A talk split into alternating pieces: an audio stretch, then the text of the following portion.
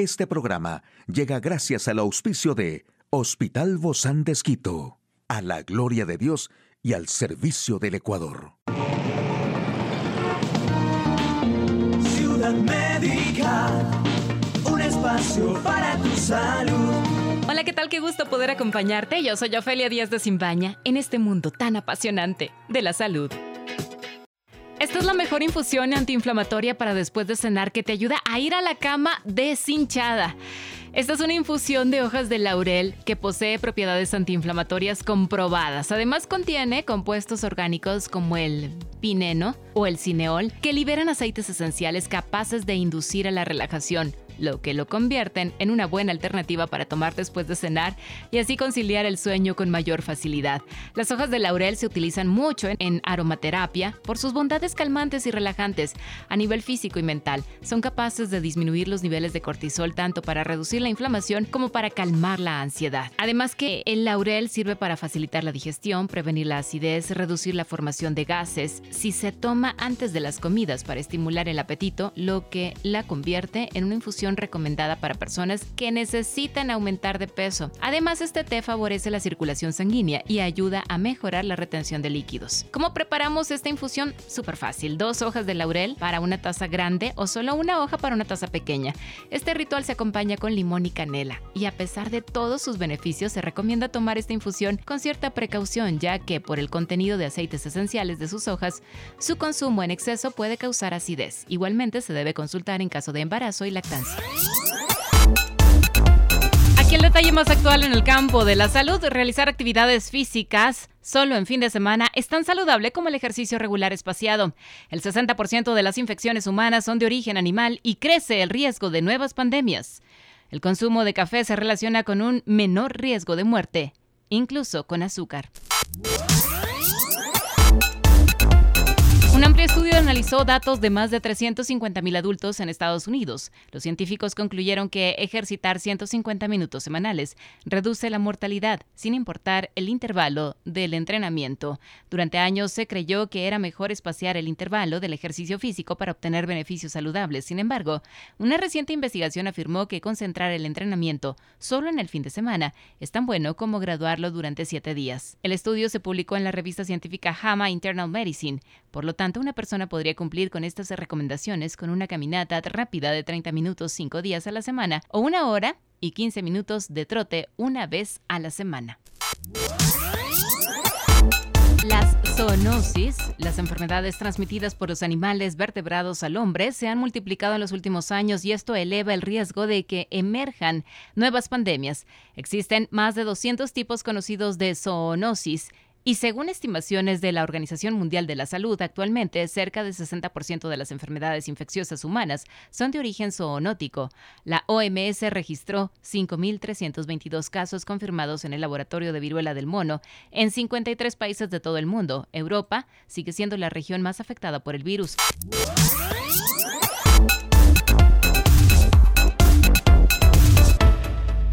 Y una investigación publicada en la revista Annals of Internal Medicine determinó que incluso las personas que agregan a la infusión una cantidad modesta de azúcar se benefician de una tasa de mortalidad más baja en relación con aquellos que no beben café. De hecho, el estudio mostró que aquellos que bebían de 1,5 a 4,5 tazas al día, incluso con una cucharadita de azúcar, tenían hasta un 30% menos de probabilidades de morir durante un periodo de 7 años que los que no bebían café. El estudio fue editado por Christina Wee, profesora asociada de la Escuela de Medicina de Harvard, quien escribió un editorial complementario. Todo esto es una evidencia de apoyo, pero no definitiva. Pero hay estudios fisiológicos más pequeños que sugieren que hay ciertos componentes del café que pueden ser beneficiosos también. La cafeína y los ácidos clorogénicos que se encuentran en el café parecen tener efectos antioxidantes y también inhiben la agregación plaquetaria.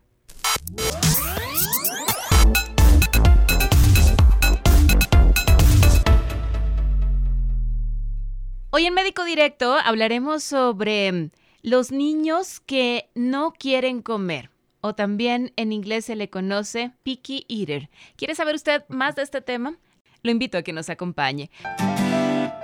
Una charla amigable con nuestro invitado. recibimos con mucho agrado al doctor Byron Campoverde. Él es gastroenterólogo infantil del Hospital Bozán de Esquito. Gracias, Doc, por acompañarnos. Bienvenido. Muchas gracias. Gracias, Doc, por estar aquí. Doc, ¿a qué se le conoce como este niño que no quiere comer? Porque las mamás regularmente diríamos pasa con todos los niños, pero no, estos son niños que tienen unas características peculiares. En primer lugar, eh, tengo que comentarles a la, a la audiencia que cualquier paciente, cualquier niño, en general a veces tiene episodios de que no quiere comer, ¿no? Que es esperado. Sin embargo, el picky eater es un niño que no quiere comer absolutamente nada, ¿no? Que incluso hasta puede tener compromiso en peso, talla, ¿no? Sí, sí, sí. Entonces, si traducimos al inglés, es niño que que pica, nada más solo pica y no, no come bien. ¿no? Entonces un, es un gran lío eh, para los papás, crea mucha angustia, los papás incluso en los médicos, y pues prácticamente los niños presentan desde la lactancia, incluso se pueden ver ya datos de esto. ¿Va desde la lactancia hasta, Doc? ¿Qué edad? Generalmente se ha descrito que puede estar presente hasta los preescolares, ¿no? Es muy frecuente. Sin embargo, hay niños que pueden quedar con estas tendencias alimenticias eh, alteradas o pueden tener ciertos patrones de conducta alimentaria que pueden persistir a, lo largo de, la vida. Ahora, Doc, ¿qué características tiene este, este niño o niña? Porque mm, no son estos niños que dicen en la casa no comen, pero lo invitan a otra casa y sí come, porque hay de estos niños, ¿no? Ya. Eh, hay, hay otros factores también que mm, van como quizá el emocional no sé, alguna problemática. sí, tiene que ver muchísimo eso, ¿no? Bueno, por ejemplo, el bebé picky eater, 100% picky eater, es un niño que prácticamente desde que nace a veces no quiere agarrar bien el seno, por ejemplo. Cansa rápido, se duerme y no quiere agarrar. Ese puede ser un dato de alarma que a lo mejor es un niño que hay que tener cuidado porque puede ser picky eater.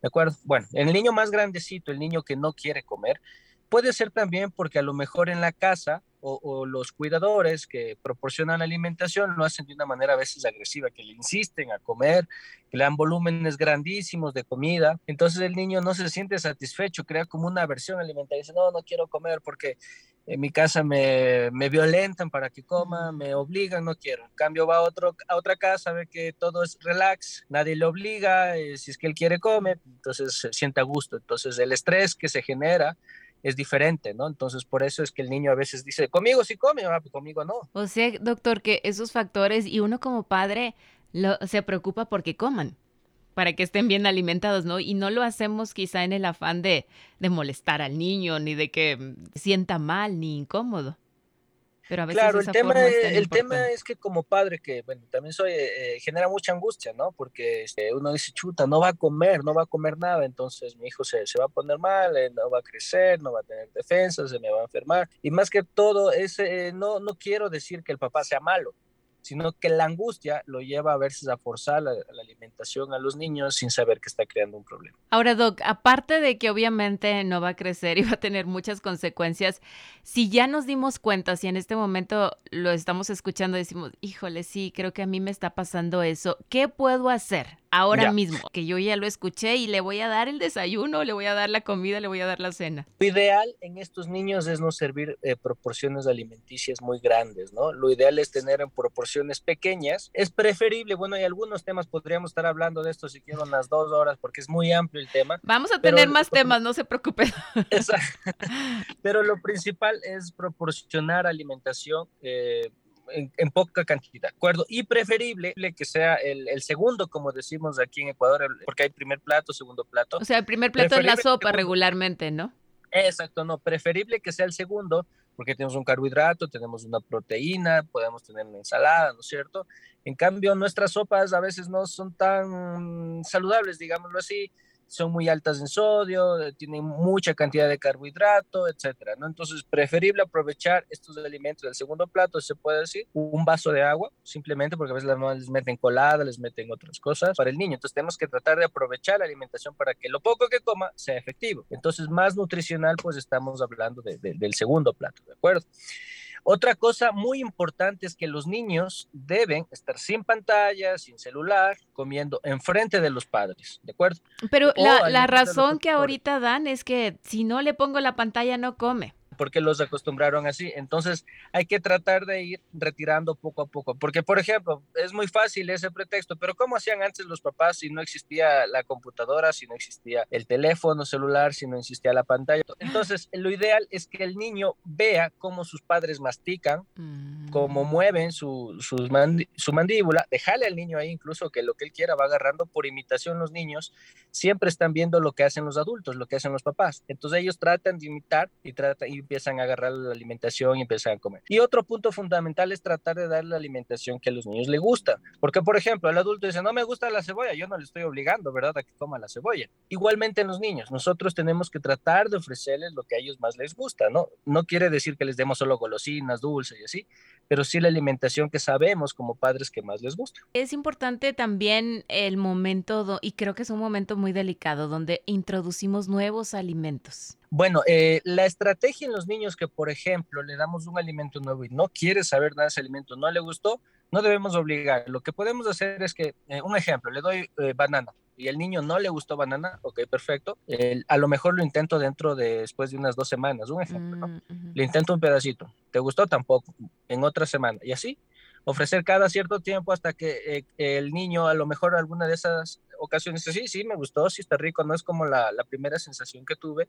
Y poco a poco así se puede ir agregando alimentos que a lo mejor no le gusten al niño, de esta manera este, rotativa, ¿no? Entonces luego tarde o temprano lo termina aceptando. Es muy común también que rechacen a veces la, la entrada de texturas que son más fibrosas, que a lo mejor o podemos ofrecerles quizá de otra forma, no sé, el puré, la papilla, que resulten tal vez más asequibles, pero no sé qué tan bueno sea para su masticación. Bueno, a ver, aquí hay un, error que a veces como médicos cometemos mucho, muchísimo, o las abuelitas también en Ecuador. El tema es que el niño a veces no quiere comer, entonces el niño hace esta reacción. ¡Ah!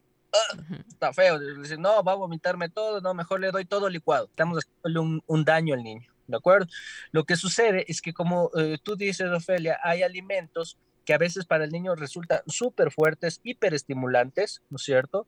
Eh, más o menos yo hago la relación que a lo mejor yo le doy un pedazo de, no sé, de papa, un ejemplo, se me ocurre, le doy un pedazo de papa y a lo mejor ese pedazo de papa para el niño, su percepción es como que está comiéndose una cucharada de ají, un ejemplo, algo así. Muy fuerte, muy fuerte para algunos niños, esa textura, como bien lo dices, o fibrosa. Entonces lo que hay que hacer es, no, ese alimento está muy fuerte para él, voy a intentar con otro, a lo mejor con otro sí, pero ese alimento, por ejemplo, la papa, que no lo toleró esa vez o que no quiso, a lo mejor más tarde le puedo ofrecer a ver si es que ya no tiene esta percepción alterada, porque el niño está en maduración. Poco a poco él va, él va madurando, va desarrollando mejor su, su gusto, sus eh, papilas gustativas, todo esto, eh, y pues eh, más tarde lo va a terminar aceptando. Entonces, el tema es que a veces los médicos que, o los papás a veces le decimos, le cuele todo para que se coma, si no, no hay de otra. No, no está bien, no está bien. Entonces, más bien ir intentando con uno y con otro, con paciencia, así es. Paciencia y mucho amor. Creo que de ahí se desata todo esto. Quizá alguna última recomendación, Do, como estas pautas conductuales, que el niño como que no come, a veces lo marcamos como maleducado, como un niño que manipula. A ver, dentro de, lo, de las pautas que yo puedo este, recomendar a los padres de familia, es que en primer lugar, si hay dificultad, primero se valorado por un médico pediatra, un gastropediatra. Hay algunos para nosotros determinar en qué grado de, de, alteración de la conducta alimentaria está, porque puede haber un grado muy leve, que nada más se usan estrategias que, comentamos eh, en este momento, pero pueden haber también casos muy graves. Mm. Y en casos muy graves, ahí sí necesitan de un experto que sea rehabilitador de niño piquero. Y eso, por ejemplo, lo hace un nutriólogo pediatra experimentado. ¿no? Entonces, ese es otro tema, pero para todo esto debe ser, tener una evaluación inicial para saber cómo manejar este niño. Muchísimas gracias, doctor Byron Campoverde, gastroenterólogo pediatra del Hospital Bozán de Esquito. A usted, amigo y amiga. A seguirnos cuidando, por favor. Hasta la próxima. Un espacio para tu salud. Puedes escuchar de nuevo este programa en radio hcjb.org. Este programa llegó a usted gracias al gentil auspicio de Hospital Bozán de a la gloria de Dios y al servicio del Ecuador.